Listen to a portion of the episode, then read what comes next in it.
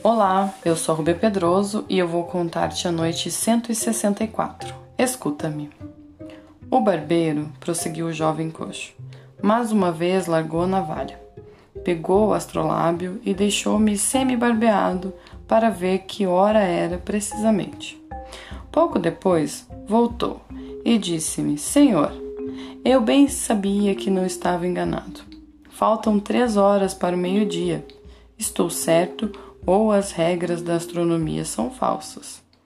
Justo céu! exclamei. A minha paciência está no fim. Não aguento mais. Maldito barbeiro, maldito! Não sei como até agora não te estrangulei. Calma, senhor, respondeu-me ele friamente, sem se comover. Não tendes medo de cair outra vez doente? Não vos exalteis, que serei servido num momento. Assim dizendo, recolocou o astrolábio no estojo, pegou novamente a navalha, afiou-o numa tira de couro presa à cintura e recomeçou. Mas não parou de falar. Se me, disse, me dissesse que o negócio tendes ao meio-dia, dar-vos-ia alguns conselhos que vos seriam muito úteis. Para contentá-lo, disse-lhe que uns amigos me esperavam para um banquete, a fim de festejarem meu restabelecimento. Quando ouviu falar em banquete, exclamou: Deus vos abençoe neste dia, assim como nos outros. Fazeis com que eu me lembre de que convidei ontem quatro ou cinco amigos para comer comigo. Havia me esquecido e ainda não fiz nenhum preparativo.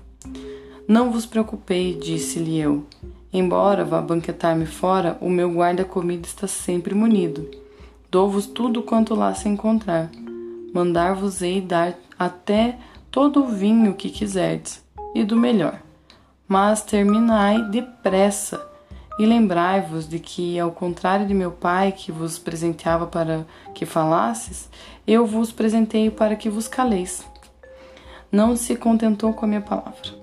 Deus vos recompense, respondeu-me, pelo favor que me prestais.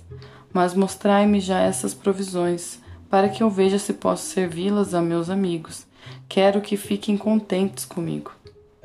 Tenho, disse, um carneiro, seis capões, uma dúzia de frangos, o suficiente para quatro pratos de entrada. Dei ordem a um escravo para que trouxesse tudo e mais quatro bilhas de vinho.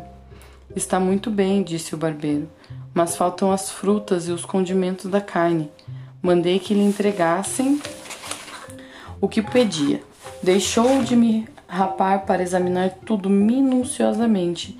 E como o exame durou quase meia hora, encolerizei-me, mas encolerizei-me em vão, porque o verdugo não se apressava. Tornou a empunhar a navalha e durante alguns momentos trabalhou. De repente, parando, disse-me: Jamais teria pensado, senhor, que fosseis tão liberal. Começo a ver que o falecido vosso pai revive em vós. Certamente eu não mereci os presentes de que me acumulais, e asseguro-vos de que minha gratidão será eterna, pois nada possuo a não ser o que me vem da generosidade de gente honesta como vós. E nisto pareço-me a Zantu, que esfrega o mundo no banho, a Sale, que vende grão de bico pelas ruas, a Saluz, que vende favas, e a Kenká, que vende verduras, a Abu Mecares, que rega as ruas para retirar a poeira, e a Cassem, da guarda do califa. Nenhum deles causa melancolia, não são incômodos nem resmungões, mais contentes com a sorte do que o califa no meio da corte. Estão sempre alegres, dispostos a cantar e a dançar, e cada um tem sua canção e sua dança predileta, com as quais divertem a cidade de Bagdá mas o que mais estimo neles é não serem grandes faladores, como o escravo que tem a honra de vos falar. Eis aqui, Senhor, a canção e a dança de Zantu, que esfrega o mundo no banho. Olhai para mim, vede como imito bem.